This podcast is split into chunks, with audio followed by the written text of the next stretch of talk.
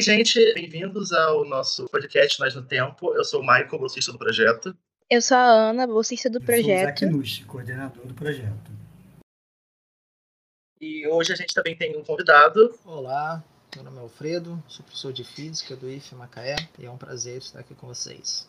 E esse é o nosso episódio sobre o Big Bang, que é o primeiro episódio em que a gente vai contar uma história sobre esse universo. Bom, Alfredo, no, no episódio sobre escalas, que você foi um dos nossos convidados, você e o, e o professor Bruno nos explicaram sobre como as descobertas da ciência moderna nos levaram a compreender que as escalas de tempo necessárias para entender a história do universo eram muito maiores do que o que se pensava até aquele momento.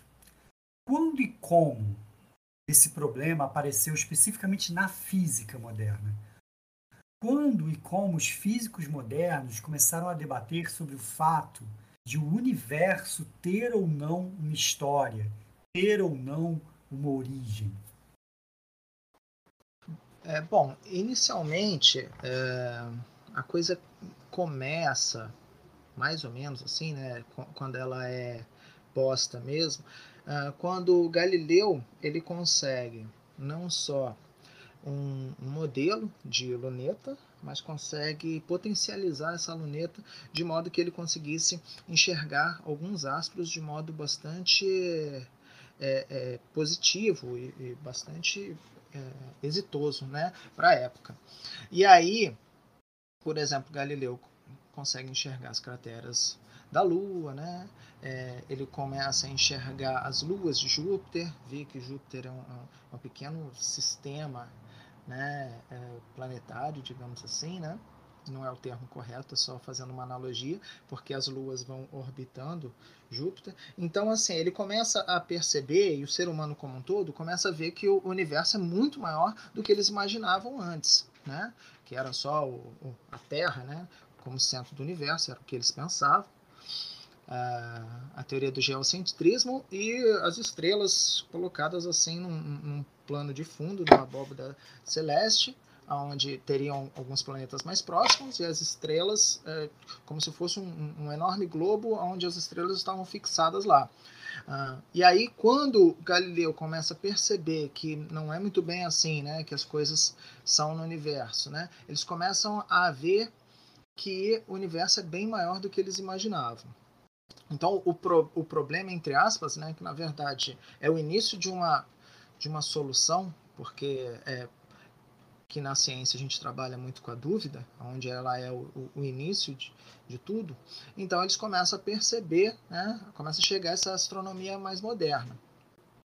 Ah, e aí os físicos começam a tentar é, descobrir é, é, questões atreladas ao universo de uma forma mais expansiva e começam a, a se perguntar né, se ele sempre existiu, se ele é infinito ou não. Uh, e aí começa a aparecer as teorias de, de, de formação, de origem e, e, evolução do universo.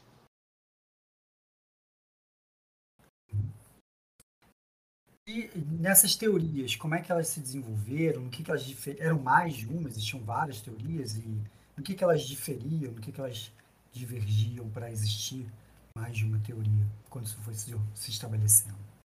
Então, co começam a surgir algumas teorias, né, é, provindas basicamente de, de ideias, né, e aqui eu vou colocar só as ideias científicas, tá, né, nenhuma ideia filosófica ou religiosa.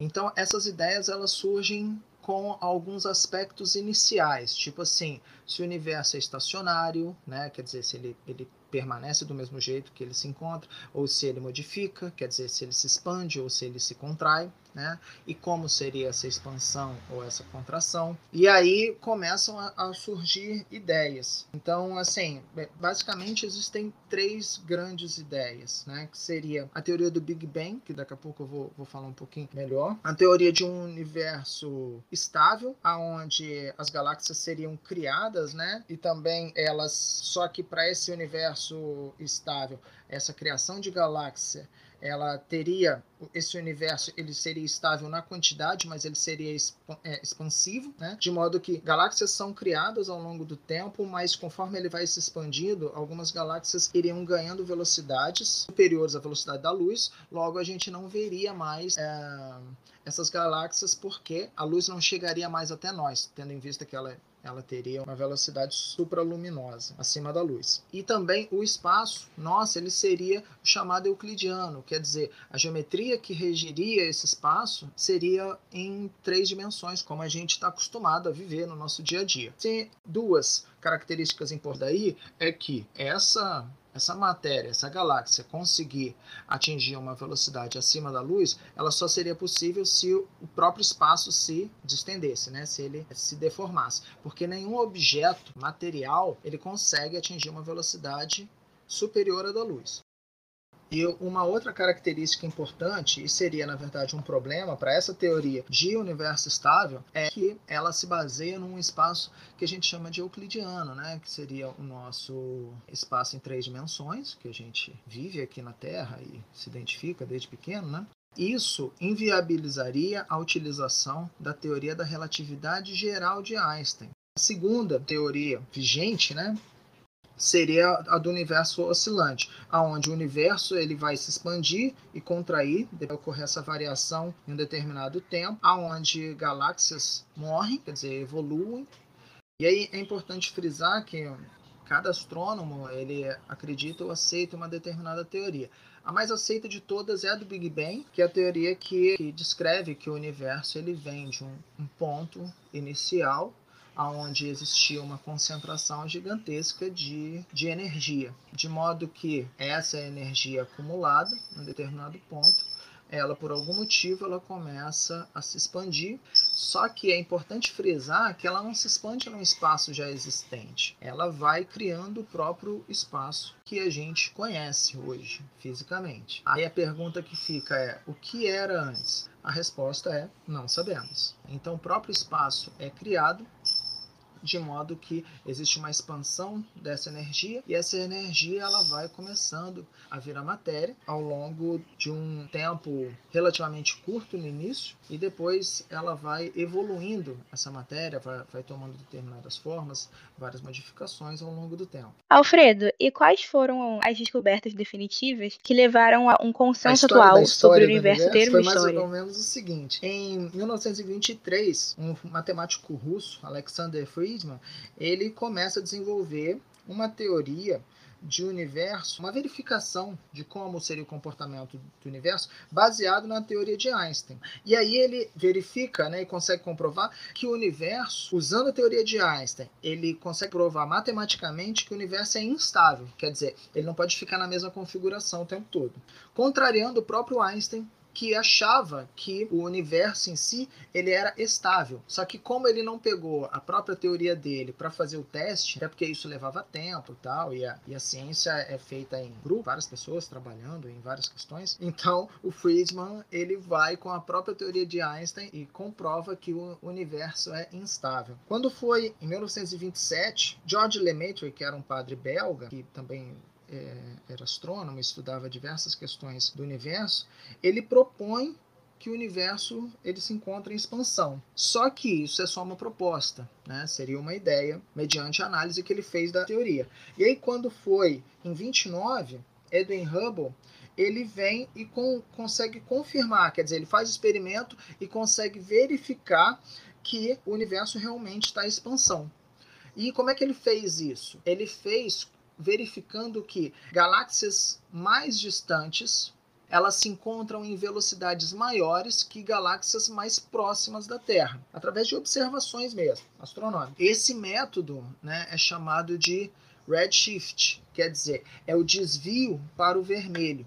De modo que as galáxias que estão mais longe, elas são, digamos assim, mais avermelhadas, falando de uma maneira simplória, do que as galáxias mais próximas. A, a frequência da onda eletromagnética que está chegando e a gente está conseguindo de detectar aqui, ela é menor conforme as galáxias estão mais distantes. Para a gente ter uma ideia do que seria isso, é mais ou menos a gente chama de efeito Doppler da luz. Efeito Doppler ele consegue ser visto como a, quando a gente vê uma ambulância, né?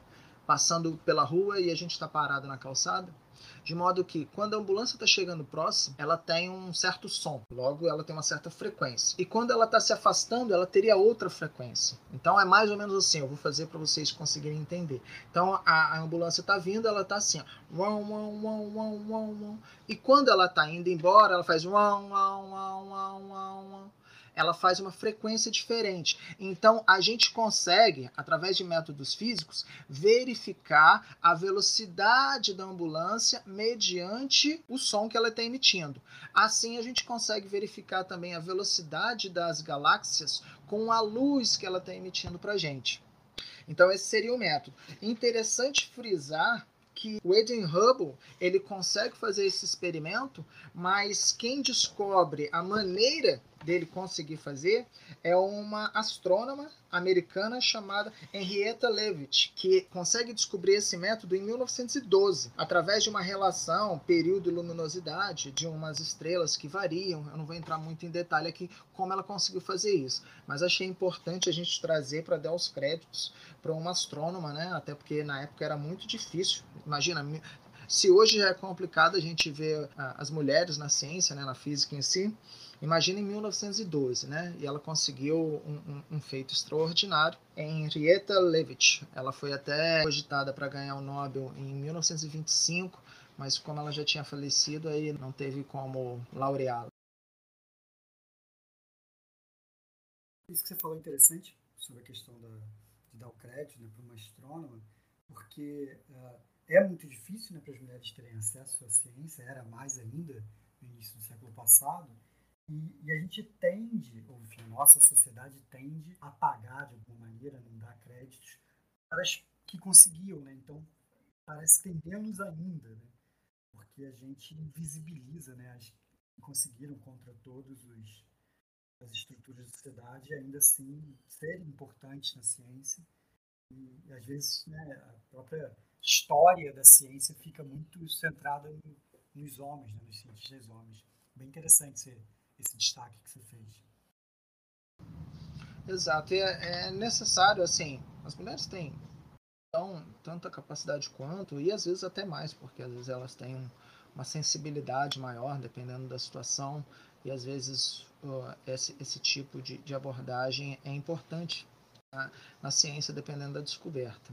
Então, assim, é, mediante o percentual ser pequeno, de, mulheres que participavam da ciência, né? Obviamente o percentual de, de grandes cientistas vai ser pequeno também, mas à medida que isso começa a modificar, as mulheres começam a ingressar realmente na ciência e com, começam a ter apoio, como hoje já melhorou bastante, mas ainda temos que, que melhorar muito, isso começa a ser diferente de um lado positivo. Agora, só para finalizar, então o que acontece? Quando, quando o Hubble percebe que galáxias mais distantes estão numa velocidade mais alta que as galáxias mais próximas, a gente pode falar, opa, essa galáxia ela ganhou velocidade. Então, o que está acontecendo? Alguma coisa está fazendo com que o universo esteja se expandindo. Ótimo.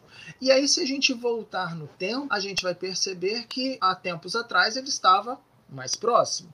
E se a gente voltar mais e mais no tempo, a gente vai percebendo que ele estava mais próximo, mais próximo, mais próximo ainda. Então, daí que vem a ideia de que todas as galáxias, elas, se a gente retroceder bastante no tempo, elas estariam num determinado ponto.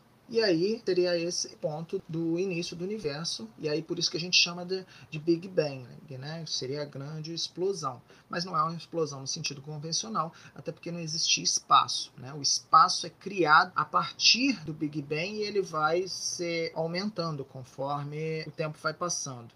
E aí a gente conseguiu verificar, calculando né, o tempo que levou para essa, essas galáxias ganhando essa velocidade, a gente consegue calcular e retroceder no tempo, a gente conseguiu verificar pela galáxia mais longe que a gente observa hoje, que o universo teria uma determinada idade. Né? Levaria um certo tempo para essa galáxia chegar naquele ponto com aquela velocidade. E essa, e essa marcação é em torno de 13,7 bilhões de anos. Logo, o universo ele tem a idade, né, é, hoje estabelecida pela ciência, como uh, ter nascido há 13,7 bilhões de anos atrás.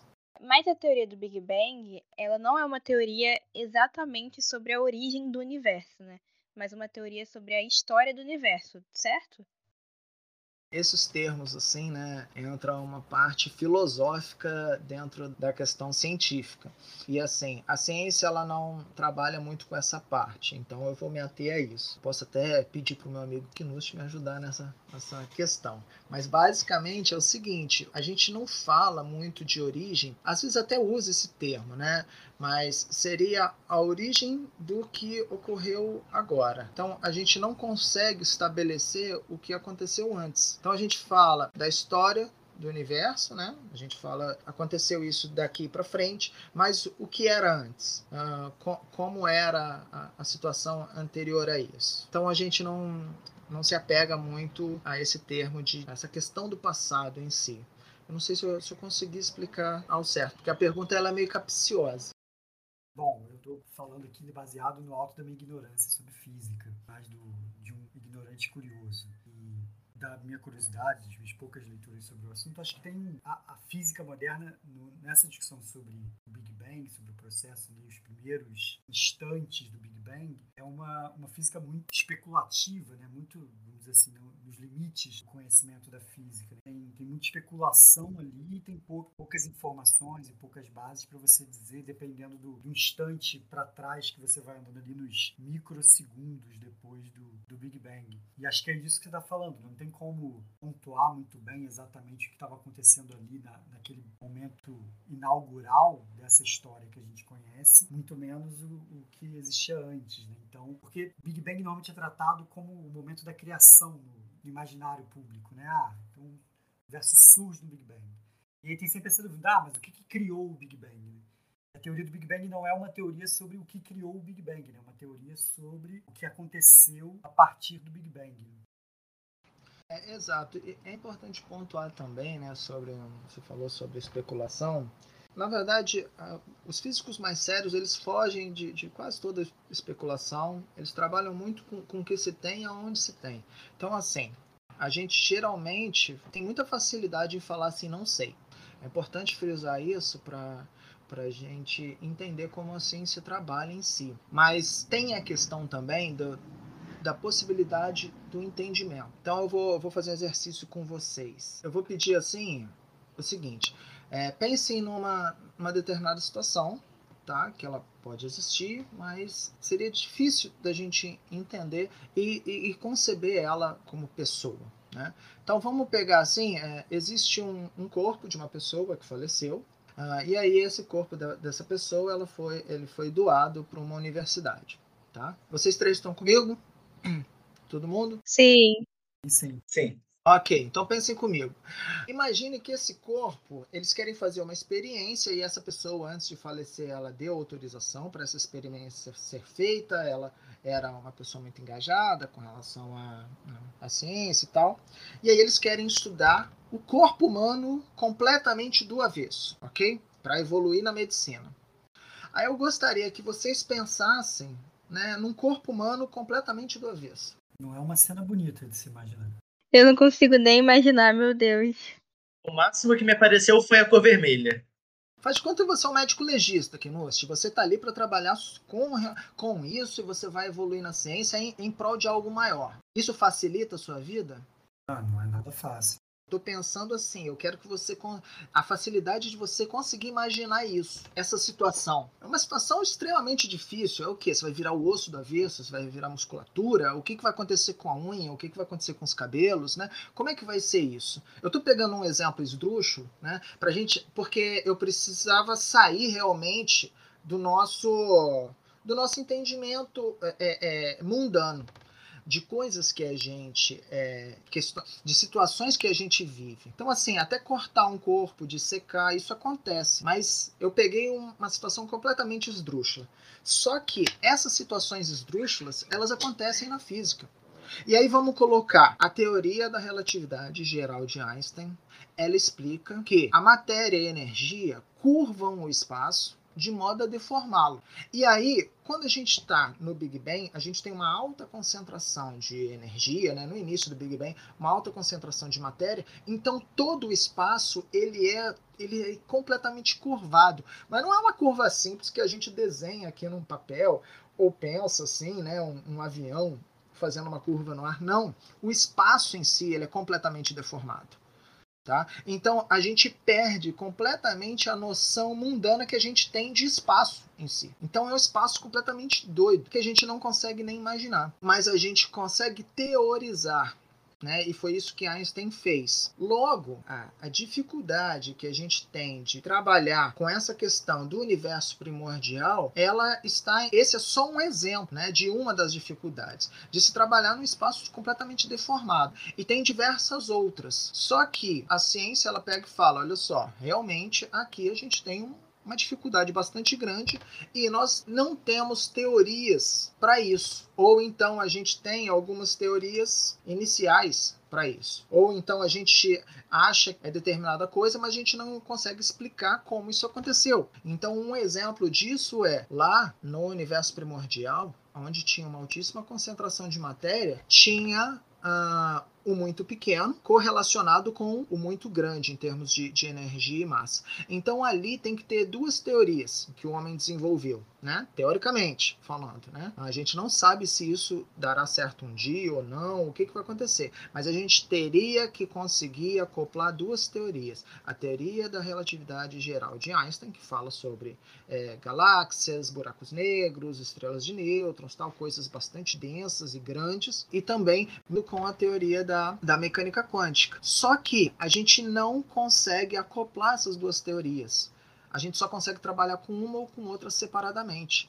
E lá no início do universo, essas duas teriam que estar interligadas. E a gente até hoje não conseguiu fazer essa interligação, que seria tipo uma teoria da gravitação quântica. Né? Alguns estão trabalhando nisso, buscando isso, mas até hoje nada. É importante frisar também que o universo, ele meio que não, a natureza em si, ela não está nem aí para se a gente vai conseguir explicá-lo ou não, se a gente consegue entendê-lo ou não. Né? A ciência ela é uma ação humana. Né? É como o ser humano tenta ver o mundo e tenta explicá-lo. Mas se isso vai se encaixar com fenômenos do futuro ou fenômenos que ocorreram no passado, isso aí é pura sorte. Né? A gente tem hoje, essa é a melhor explicação que a gente tem. ok? É, e aí se fala assim, ah, por que a melhor explicação? Porque a gente já testou e comprovou em diversos momentos. Tá? Nesse ainda a gente não está conseguindo comprovar, mas também não tem nenhuma comprovação que, que a gente deva refutar, quer dizer, uh, nenhuma quebra da teoria. Então as duas teorias continuam vigentes, separadamente. Isso que você está falando para a gente é aquela discussão, com isso disso muito por alto, de necessidade de criação de uma teoria unificada, de uma teoria geral física, que seria né, a unificação dessas teorias gerais que hoje estão separadas e funcionam em situações, em aspectos diferentes. Né?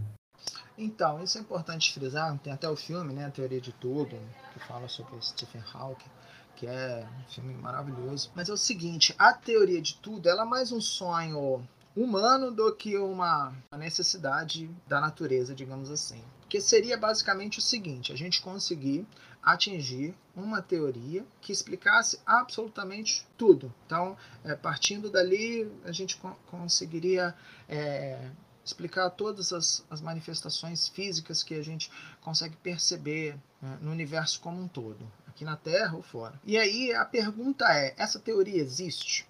Não sabemos. Outra pergunta: é necessário que essa teoria exista? Porque se a gente for falar que é necessário, a gente está querendo falar para a natureza como ela deve se comportar para nós podermos fazer uma análise melhor dela. Olha só que loucura. E a natureza, a princípio, ela não se comporta assim, a nosso, a nosso bel prazer ou, ou aquilo que a gente pensa, né?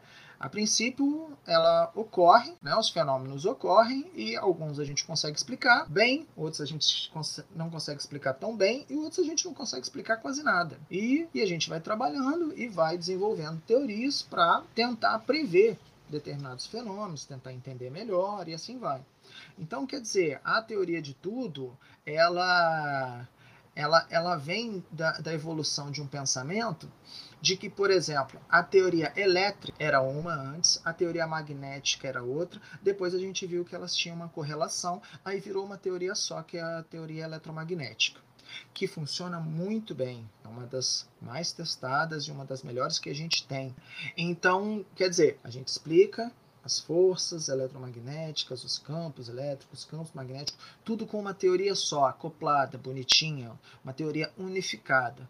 Aí quer dizer, mas chegar a partir disso, né, de um exemplo, de, de uma ocorrência, de algo que aconteceu, né, e, e pode ter sido de forma aleatória, por sorte, ou qualquer coisa do tipo pegar e, e, colocar ela como regra geral para a natureza como um todo, do meu ponto de vista, é exagerar demais, entendeu? Eu não estou falando que a teoria de tudo ela não possa existir, eu só estou falando que acho que a gente ficar buscando isso não é, não é, muito produtivo, pensando muito nisso. Acho que a gente vai trabalhando, e acho que é assim que deve se trabalhar com a ciência, e deixar a ciência falar, a, a natureza falar por si. A gente faz verificações, trabalha com os dados, verifica de uma forma bem consistente o que, que a gente está vendo e simplesmente aceita, publica e trabalha com aquilo. Né? Não ficar forçando muito a barra, não, porque às vezes dá problema. A gente está vendo isso na pandemia aí, algumas pessoas forçando medicamento, e é, é justamente fazer espancar os dados para que eles deem o resultado que se quer. Isso pode ser fatal, um, num sentido literal da palavra. Né?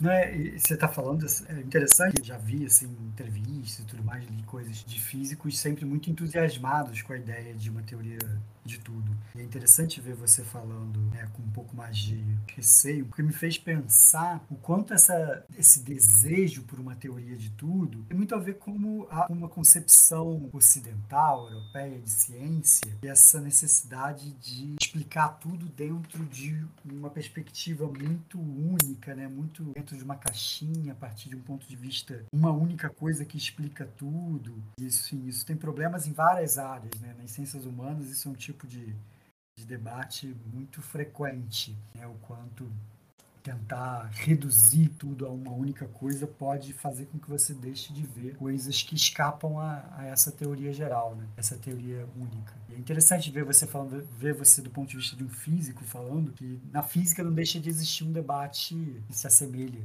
um pouco nesse sentido. É, esse debate é sério e, e assim, é, é, a gente tem que trabalhar com isso. Essa ideia, ela meio que nasce, digamos assim, entre aspas, né, com a segunda lei de Newton, que ela vem e explica numa única forma, né, né que força é igual a massa vezes a aceleração, muita coisa, né, muito do movimento em si. E o movimento está em basicamente tudo. Né? Quando a gente fala de calor, tem agitação das moléculas. Quando a gente fala de eletricidade, tem agitação do, dos átomos, eventualmente dos prótons. Então, assim, essa equação de Newton, ela, ela descreve muita coisa ao mesmo tempo, através de uma única equação. Então, é pegando essa ideia e extrapolando ela que vem a possibilidade, né, e a, a e é o, o, desejo de, de alguns né, de conseguir uma teoria de tudo. Né? Pô, será que a gente pode fazer a mesma coisa que Newton fez lá atrás? Pegar uma equação e já quase abranger tudo? Então, quer dizer, mas é pensamento meio que eu acho não é produtivo, sabe, cara? Eu acho meio viajado, até porque a teoria da relatividade de, de Einstein, a relatividade restrita que a gente chama, ou relatividade especial, ela vem e prova que a própria equação de Newton, ela vale muito bem para determinadas situações que é o nosso mundo clássico que a gente chama. Para velocidades próximas à velocidade da luz, em torno de 10% para cima da velocidade da luz, ela já não funciona mais muito bem. Para gravidades muito grandes, né, campos gravitacionais muito muito intensos, ela também já não funciona bem. Então, quer dizer, essa própria equação que viria a ser o, o grande elixir da, da física, ela teve que, que sofrer algumas adaptações. Lembrando que ela funciona muito bem para o nosso mundo, por isso que a gente utiliza ela até hoje. Tá? É um excelente trabalho dele, eu não estou falando aqui mal de Newton, não, né? mas é importante pontuar que creio dessa ideia e que a gente às vezes não deve extrapolar muito as ideias e achar que o que aconteceu no passado vai acontecer de novo, que é bonito, porque é elegante, porque é qualquer coisa do tipo, né? E quem diz que a natureza tem que ser bonita, tem que ser elegante, tem... ela pode ser, claro, né? Mas aí a gente forçar a barra, a gente tem que tomar cuidado. Então, Alfredo, uh, o que acontece a partir do Big Bang? Quais são as dinâmicas fundamentais que ocorrem a partir desse momento inicial que geram o universo que a gente conhece hoje? Bom, então, é importante frisar que o Big Bang ele teve basicamente duas fases, que a gente chama uma de fase inflacionária e outra de expansão normal, digamos assim, né? Que a fase inflacionária seria em torno de dos três segundos iniciais ali, aonde o espaço é, ele é formado com a velocidade extremamente alta, não só espaço, mas a, a energia vai, vai tendo transformações, a matéria também. Então, muita coisa ocorreu ali. E um dos problemas fundamentais é a unificação das forças, tá? Lembrando que a unificação das forças é, é um problema do estado inflacionário, quer dizer, muito próximo da da explosão inicial, mas não não seria uma teoria de tudo. Aliás, a teoria de tudo, ela, ela às vezes ela é acoplada, né? essa necessidade de teoria de tudo, ela é acoplada a um estado inicial que basicamente é o seguinte, gente, existem quatro forças fundamentais na natureza. Força gravitacional, que é a gravidade em si que a gente convive e vê. Ok. Força uh, eletromagnética, que são a força que mantém os elétrons próximos ao núcleo do átomo, tal, e faz as moléculas se formarem, tudo mais. Existe uma outra força que é chamada força nuclear forte, uma terceira, que é que mantém o núcleo atômico coeso, quer dizer, o núcleo atômico ele não se desfaz. Por quê? Se a gente for pensar, a força eletromagnética ela teria que desfazer o núcleo, porque tem um monte de próton junto lá e próton repele próton. Então, quer dizer, era para nenhum núcleo existir mas existe uma outra força da natureza que mantém os núcleos coesos. Ok. E existe uma quarta força da natureza chamada força nuclear fraca, que é uma força que ela descreve o decaimento radioativo de alguns elementos, tá? Tipo Chernobyl, né, o que aconteceu lá, né, e a matéria vai modificando. Então ela vai modificando porque existe uma, uma certa uh, força da natureza que faz isso. Ok. Uh, então, o que acontece? Nesse início, nesse start inicial do universo, essas forças elas estavam juntas. Todas elas eram uma única força, digamos assim. Uma super força. Tá? E aí, pouquíssimas frações de segundo, uma fração muito, muito ínfima uh, de segundo, que é da ordem de 10 elevado a menos 3 segundos, quer dizer, é 0,00000, muitos zeros, um segundo, né? essa força começa a se desfazer. Então a força gravitacional ela, ela se torna uma segunda força. E depois as outras três vão se desfazer. Também tudo isso em, menos de um segundo da formação é, do universo. Aí você pergunta assim, Ué, mas como é que vocês sabem que todas essas forças estavam tudo juntos? Vocês nunca viram, não sabem e tal? Porque acontece o seguinte, para a gente ter um universo minimamente estável, onde toda a energia, a matéria estava concentrada num único ponto, essas forças elas tinham que estar em conjunto, né? E conforme ele vai se expandindo e vai ganhando criando e ao mesmo tempo ganhando espaço, essas forças elas começam a, a serem subdivididas. Então o que acontece? Esse início do universo ele é muito diferente na sua física como um todo, porque a gente não conhece nenhuma física em si, né? nenhuma teoria física que vai explicar esse início. Porque a gente trabalha com o quê? A gente trabalha com, com gravidade, a gente trabalha com, com eletricidade, forças eletromagnéticas, a gente trabalha com força nuclear forte, força nuclear fraca, porque a gente faz essas medições, a gente consegue verificar essas coisas. Ótimo. Então a gente sabe mesmo é sobre essas quatro forças. A gente não sabe o que seriam elas em conjunto, elas unificadas. Ah, e daí também que vem a ideia de uma de uma teoria de tudo que seria mais ou menos para explicar essa unificação dessas quatro. Olha como a coisa é meio um pouco complexa mesmo. Mas acontece o seguinte, então nesse início começa essa esse embrólio de forças, digamos assim, né? Aí passando em torno de, de um segundo, o que, que a gente tem? A gente já tem essas quatro forças bem definidas. Então, ótimo. Aí a gente não tem o problema das forças. Mas a gente teria, nesse um segundo, uma grande sopa de quarks, que seriam mais ou menos, eu vou falar de uma forma simplória, tá? Pedaços de prótons e nêutrons. tá? Que são subpartículas de prótons e nêutrons. Todo ele, todos eles espalhados. Aí depois de um segundo, uh, começam a se formar os, os núcleos. Quer dizer, começam a se formar é, primeiro os nucleons, né, que seriam os próprios prótons e nêutrons, né, junto com o, o, que a gente chama de leptons, que seriam os elétrons. Então, nesse segundo segundo, né, começa essa, essa formação dos elementos básicos do núcleo. E aí, por volta de dois segundos, mais ou menos, né, começa a ser formado os núcleos atômicos, que são os prótons junto com os nêutrons, né? E aí começa a formar os núcleos atômicos, mas aí tem uma sopa de, de elétrons. Os elétrons ainda não se acoplaram a, a esses núcleos, né? Os elétrons vão se acoplar a esses núcleos por volta de 300 mil anos após o Big Bang. Tá? E aí, daí para frente, depois que existe a, a, a, formação de nucleossíntese, que é a formação do núcleo, e depois a formação atômica em si, que seriam os elétrons em conjunto com, com os núcleos, aí começa a agir a gravidade em si, onde matéria atrai matéria, aí os elementos eles começam a, a se unir de modo a formar, começam a ter os aglomerados de matéria, e aí começa a formação dos átomos. Nessa, nesse esse primeiro momento que você acabou de, de explicar para a gente, está tendo um processo de, de formação da matéria em si. É, é, a energia que se transforma em matéria a partir daquela forma do astro, da atividade? Como é que esse processo se dá? Esses quarks e depois os quarks formando esses elementos e, e né, esses prótons, esses nêutrons. Né? Qual é a matéria-prima dessa matéria? É importante frisar que são duas coisas diferentes, né? A gente falar do processo e falar o que é a coisa, né? Então, basicamente, a equação de Einstein, que é aquela equação famosa, é igual a mc ao quadrado, onde diz que energia é igual a massa vezes a velocidade da luz ao quadrado. Essa velocidade da luz ao quadrado é uma constante, um número bem grande.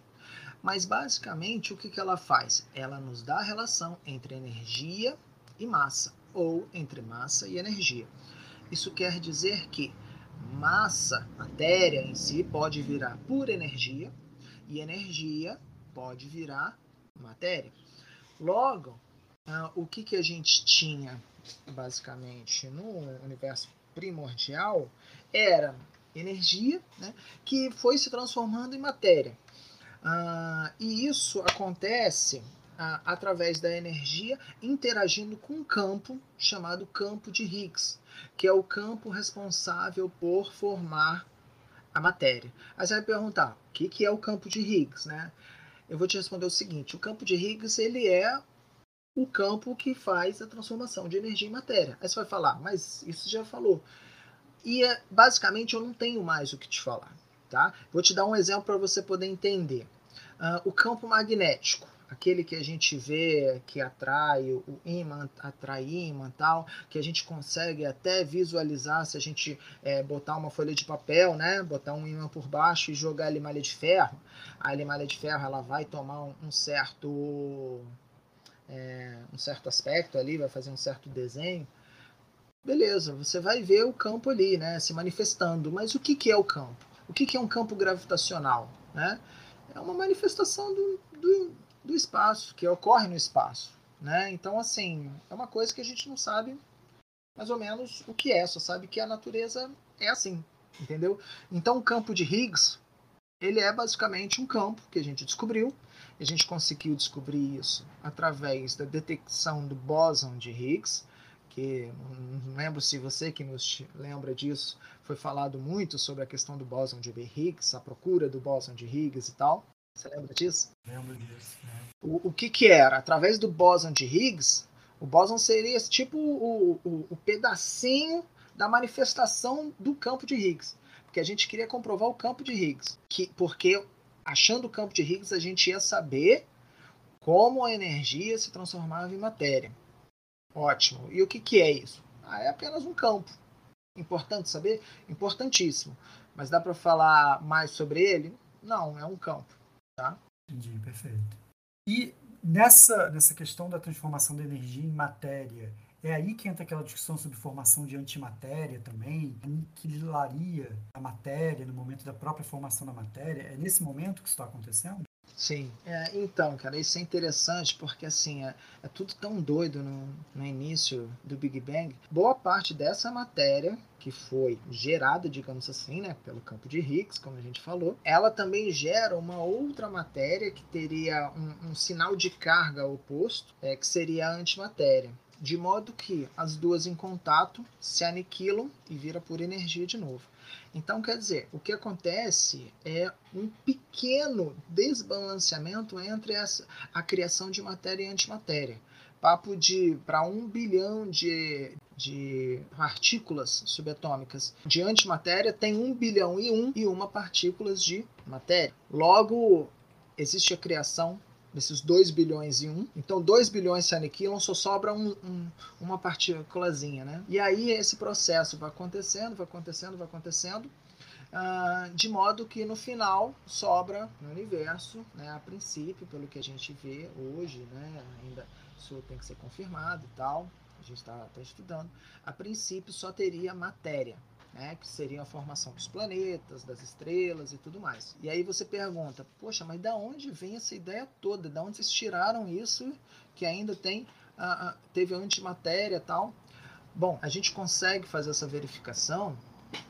Primeiro, a gente já consegue detectar e a gente consegue produzir antimatéria. E a gente consegue produzir isso através de colisores de partículas de modo que a gente consegue direcionar um certo feixe de elétrons, um jato de, de elétrons, não, perdão, de, de núcleos atômicos um, uns contra os outros numa velocidade altíssima, de modo que eles, quando eles colidem entre si, eles se transformam em energia rapidamente. Ao mesmo tempo, eles se trans... Ah, logo depois, isso é muito, muito rápido se transformam em matéria e antimatéria, se aniquilam e aí sobra um, um pouquinho de matéria. Então, quer dizer, a gente consegue verificar através desses colisores, a gente consegue fazer uma situação muito próxima do que aconteceu no Big Bang, em escala muito menor.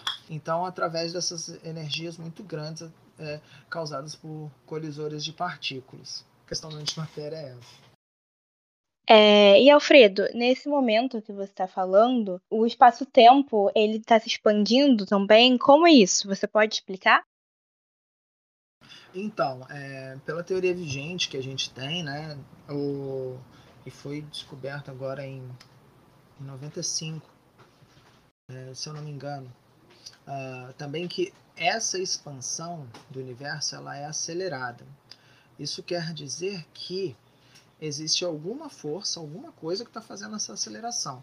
Até pela segunda lei de Newton, né, força e aceleração elas estão relacionadas. Então alguma coisa está fazendo isso. Tem alguma força puxando, tipo assim, puxando o universo para fora, digamos assim. Tá? Lembrando que o universo é numa, é, ele é autogravitante, então tem uma geometria muito muito doida, não é essa geometria que a gente pensa em, em 3D não, tá? Mas vamos pensar assim para simplificar. Então tem alguma coisa puxando o universo para fora. E aí, o que acontece? A gente toda força, ela tá atrelada a uma energia. Então vamos pensar aqui na gente, né? A gente só consegue fazer força, pegar um objeto do chão e colocar numa, na mesa, se a gente tiver energia para isso. Então a gente precisa se alimentar, conseguir essa energia para fazer, realizar esse trabalho que a gente chama, né? Então, aplicar essa força, percorrer essa distância e botar o objeto em cima da mesa. Ótimo. Então, de novo, toda força tem que ter uma energia para dar sustentação a essa força. Ok. Então, existe uma energia que faz com que esse universo ele esteja expandindo de forma acelerada. Ótimo. E qual é essa energia? A gente não sabe. Até porque seria uma força é, que está ocorrendo de. A gente não sabe se é de dentro para fora, né? Ou de fora puxando, né? Por fora mesmo. E aí essa energia, como a gente não sabe, a gente chamou essa energia de energia escura. Então, então basicamente, né, o, o, o que, que a gente tem? A gente tem a chamada energia escura, que é a energia que provoca essa força de expansão do universo. Tá? E a partir desse momento do Big Bang começa a formação do espaço em si e aonde o relógio também começa a bater. Ali é, é a nossa marcação de tempo. Né? O que aconteceu antes? Como a gente diz, ainda não sabemos.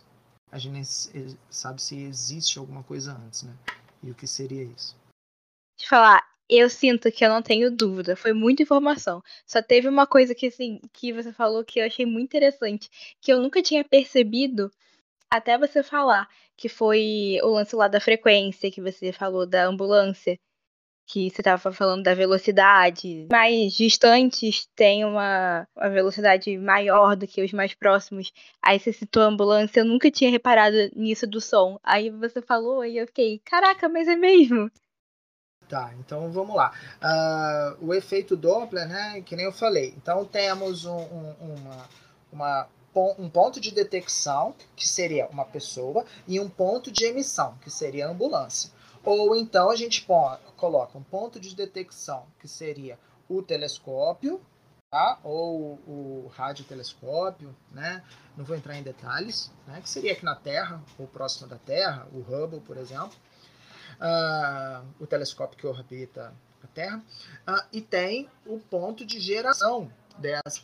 E aí o que acontece? As galáxias estando se elas é, se distanciando, né? Quando elas se distanciam, a gente consegue verificar aqui tipo de galáxia, é, que no caso a sacada da Henrietta, né, foi em determinadas estrelas, a gente consegue mirar nessas estrelas, sabe como elas se comportam, sabe como ela deve emitir a luz dela.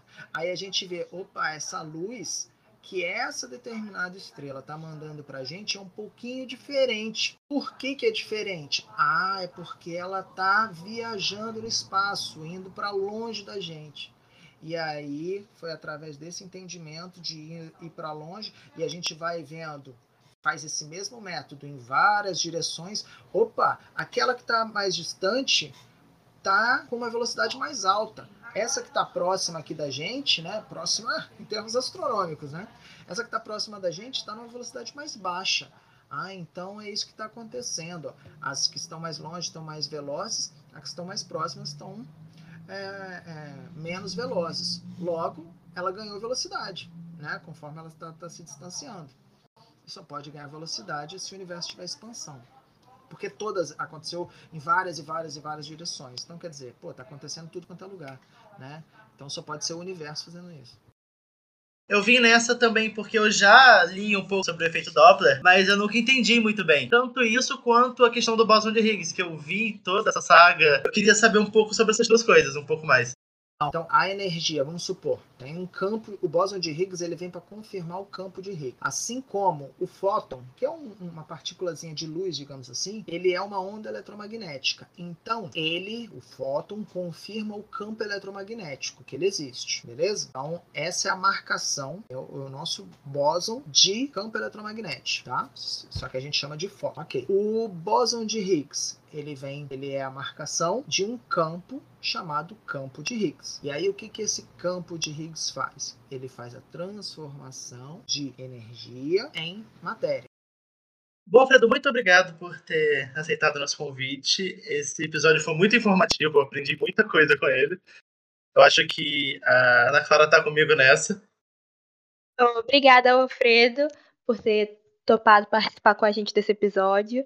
Espero muito que os ouvintes também tenham gostado. Obrigada, gente. Alfredo, muito obrigado, cara.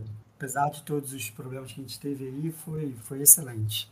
Ah, não só a Ana Clara aprendeu muito, e o Michael, e eu também. E agradecer demais, Alfredo. Valeu mesmo.